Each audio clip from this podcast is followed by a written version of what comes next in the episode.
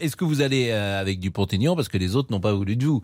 Est-ce que Marine Le Pen n'a pas voulu de vous? Est-ce que Éric ah Zemmour n'a pas, pas, du tout. Alors, non, mais j'ai approché deux candidats, Zemmour et Dupont-Aignan, parce que c'est les deux qui étaient arrivés en tête dans la vous consultation. A dit, eh ben, euh, c'était compliqué parce que euh, déjà, il était dans un moment où il baissait beaucoup dans les sondages, embêté par la guerre d'Ukraine.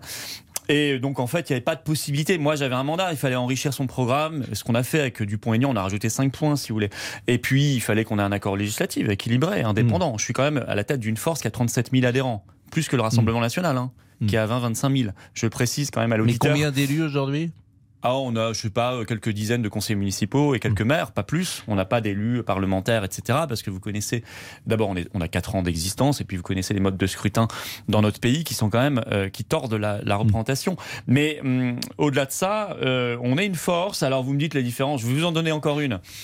Vous voyez, quand on a voté le premier pass sanitaire à l'Assemblée, il y avait zéro député RN pour le voter.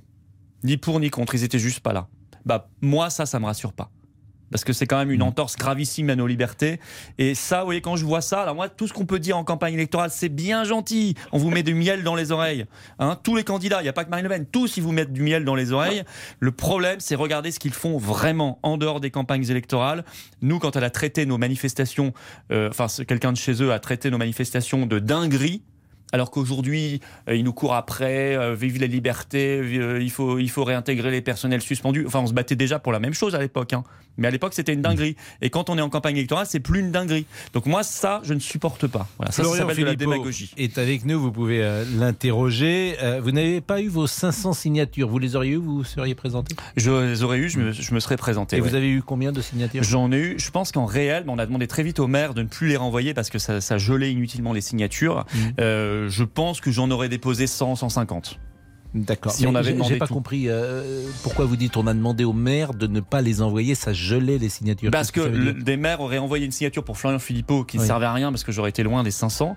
Or, ces signatures étaient manifestement utiles à d'autres qui étaient proches des 500. Donc j'ai très vite, on a très vite nos équipes ont dit aux maires vous arrêtez. Et puis moi j'ai très vite dit je me retire parce que je voulais poser le débat de ce système unique des parrainages de, de, de, de maires et je voudrais passer d'ailleurs à un système de parrainage citoyen.